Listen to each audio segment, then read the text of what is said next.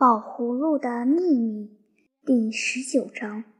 从此以后，你们当然也可以想到，我各方面的生活也都起了变化。以前我每天自习，从没让数学题费去我许多时间。可是现在还不要一秒钟，我刚把书打开，拿起铅笔来慢慢的削，脑筋还没来得及开动呢，桌上就冒出了一叠纸。上面整整齐齐写着算式和答数。呵，我跳了起来，这可真没料到。我不知道你们会有怎么样的感想，我可又高兴又担心。老实说，我生怕这是在做梦。可是我还得画一张地图。我刚这么一打算，就有一幅图摊在我面前。我自己绝画不了这么好，简直用不着再添一笔，也用不着修改，只要写上我的名字就行。我说：“哈，这可好，这么着我每天就可以省下许多时间来了。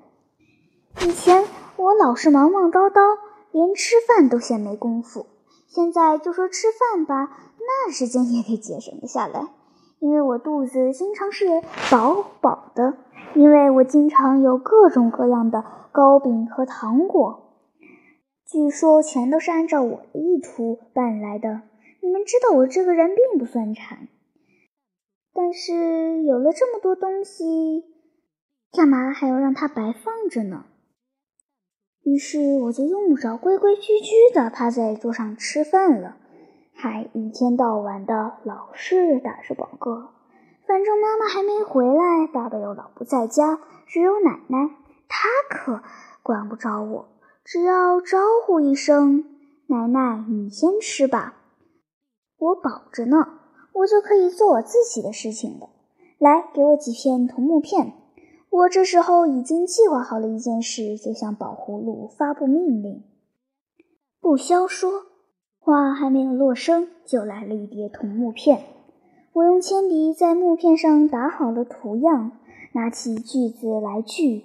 可是刚一动手，锯子还没来得及碰上木片呢，就已经完成了计划。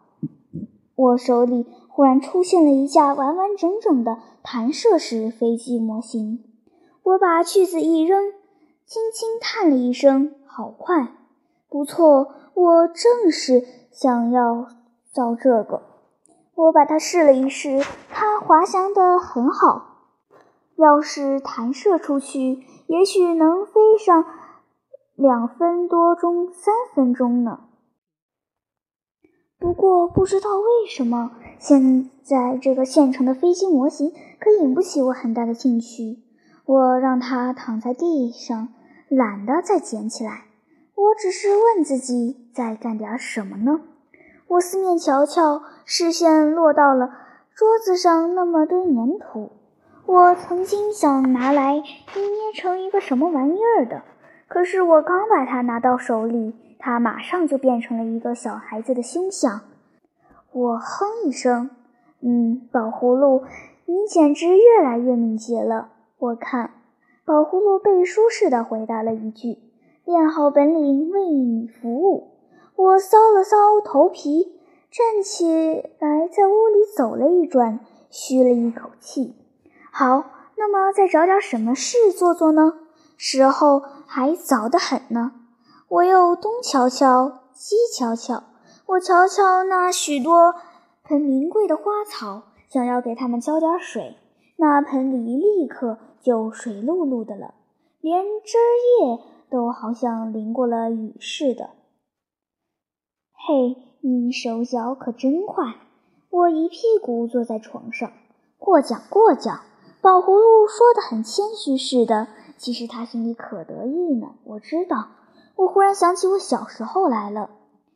小时候老爱抢着做事，一听见有人敲门就抢着去开门，一瞧见爸爸回来了就抢着得去开门拿拖鞋，这样那样的。谁要是不准去做这些事，我就得失望，就得闹脾气。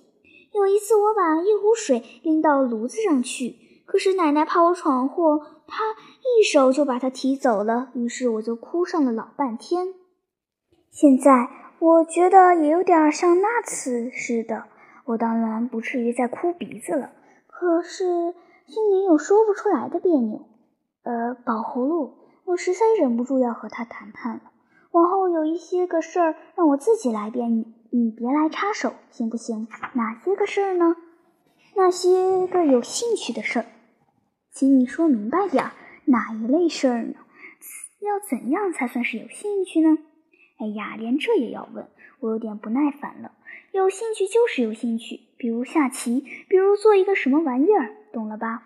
比如你要做一件事情，可是挺不容易，你得自己想办法来克服困难，你得自己去斗争，这么着就做成了，那才有兴趣。越是不容易，做起来越有兴趣。哦，我明白了，明白了。宝葫芦一连声的咕嘟着，怪不得有人对数学那么感兴趣呢。我可明白了，就因为数学挺不容易，你得想办法去克服困难，你得自己去斗争，还有那个地理。我赶紧打断了他的话，我所指的可不是这个，我对这门功课那兴趣可不算太大。为什么呢？我不那么爱好。为什么？你甭管我，反正那可就太难办了。他唠叨着。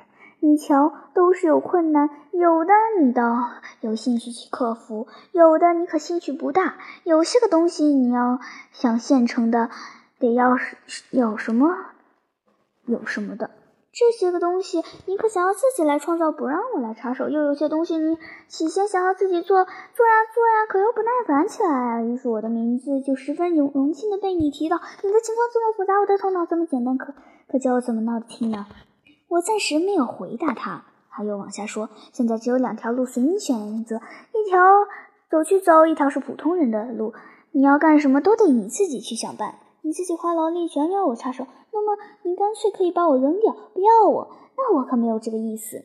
对我猜你也不会有这么个意思。”宝葫芦很有把握似的说：“那么还有一条路，就是安安心心做我的主人，凡事我都给你办到，只要你动一动念头就不就成，全不用你费力。”我想了一会儿，我提出一个问题来。可是你，你就太费力了，不是？你这么乱花力气，为为了这些小事，把力气都花光，将来拿什么给我办大事呢？宝葫芦咕噜了一声，不知是笑呢还是咳嗽，听着叫人不大愉快。他说：“嗨，力气又不是鞭炮，一放完了就没有了。我也不是童话里的那号小气角色。你只许你有三个愿望，或是五个愿望。”给你办了几色的东西，你就再也没有什么可捞的了。我可不一样，我可是一个真正的宝贝，我有生命，有力量。你尽管叫我干活吧，没关系。哈，你自相矛盾，你自己说过你会衰老，叫我现在好好使用你。他心平气静地打断我的话：“我正因为我将来会要衰老，所以趁现在，你可以让我现在多给你办一些东西。我劝你，现在我也很年轻，正该做做事，锻炼锻炼。”力气倒是越用越大，本领也就越练越强。这几天，自从跟上你之后，我可有了不少进步呢。什么进步？我诧异起来。老实说，我开头给你办事儿那会儿，我还有点笨手笨脚的，头脑也不够那么灵敏。后来干多了，我越干越熟练，也越容易摸透你的心思了。